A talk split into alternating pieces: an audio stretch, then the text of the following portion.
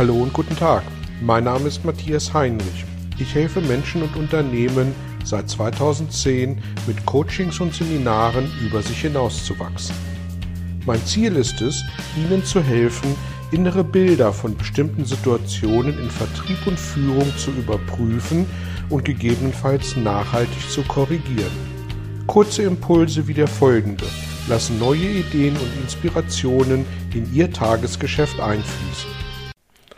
Herzlich willkommen zu einem weiteren Belgian-Impuls.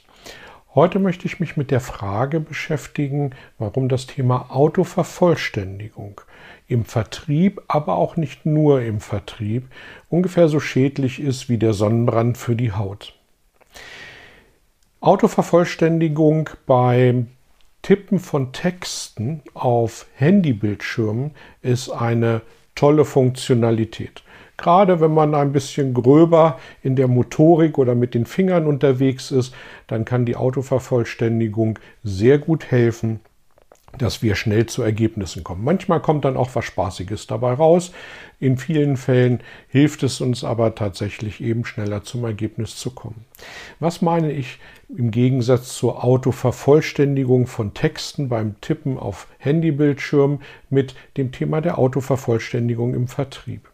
Nun zu meinen aktiven Vertriebszeiten hatten wir immer mittwochs um 18 Uhr Vertriebsmeetings. Und die Vertriebsmeetings liefen so ab, dass wir als Vertriebler unsere Verkaufschancen, unsere Opportunities zu präsentieren hatten einem Vertriebsleiter. Der hat dann dazu mehr oder weniger intelligente Fragen gestellt. Diese Fragen haben wir beantwortet und nachdem wir dann äh, zehn Minuten jeweils auf dem heißen Stuhl zu einer Verkaufschance gesessen haben, kam dann der nächste mit seiner Verkaufschance.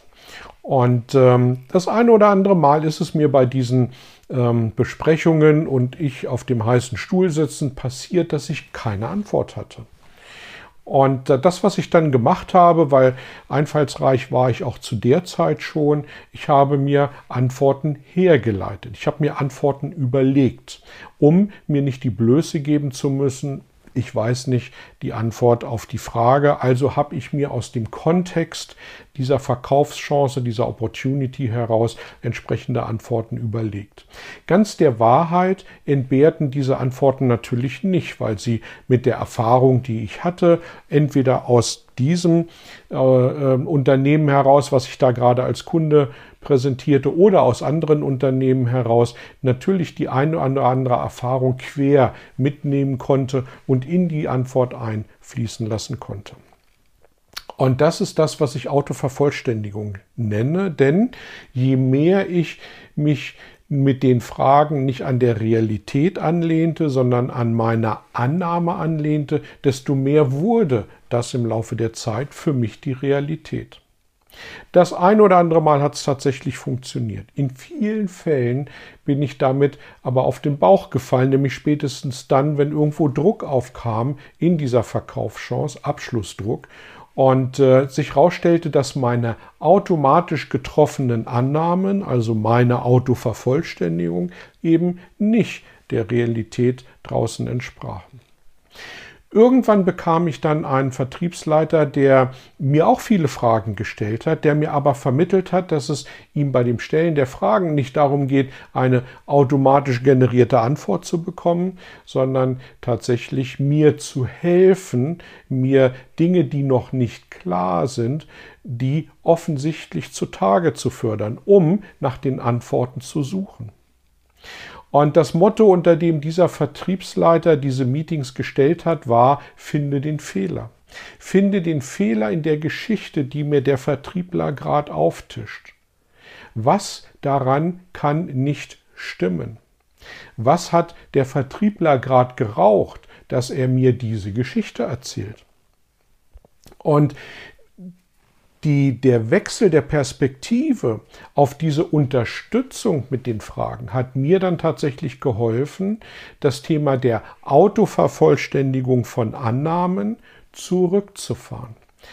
Um es ausdrücklich zu betonen, ich habe überhaupt nichts dagegen, wenn wir mit Annahmen arbeiten. Ich finde das auch in Ordnung, Annahmen zu treffen. Wir können nicht alles wissen. Die Gefahr der Autovervollständigung liegt aber daran, dass sich diese Annahme verselbstständigt. Und wenn die sich verselbstständigt, dann hinterfrage ich die nicht mehr. Dann nehme ich die irgendwann nicht mehr als Annahme wahr, sondern ich nehme sie als Wahrheit wahr. Und damit rutsche ich auf der Bananenschale meiner Verkaufschance aus. Und deswegen schalten Sie, wenn Sie im Vertrieb sind, Autovervollständigung aus.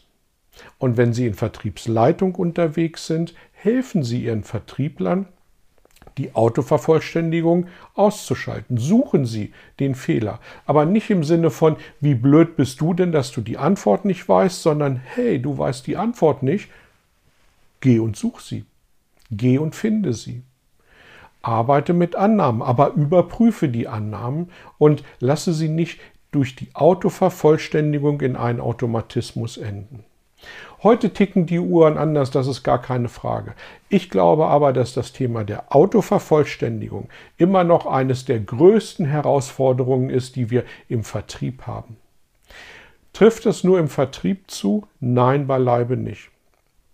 Ich möchte nicht ins Persönliche abschweifen. Sie glauben gar nicht, wie viel Autovervollständigung zwischen meiner Frau und mir so in den täglichen Gesprächen beim Abendessen stattfinden können sorgen Sie dafür, dass Sie Autovervollständigung in der Interaktion mit anderen Menschen möglichst ausschalten. Fragen Sie nach, sorgen Sie für Klarheit, aber treffen Sie nicht Annahmen, die, wo Sie sich nicht bewusst machen, dass es eine Annahme ist, sondern wo Sie für sich entscheiden, wird schon so sein.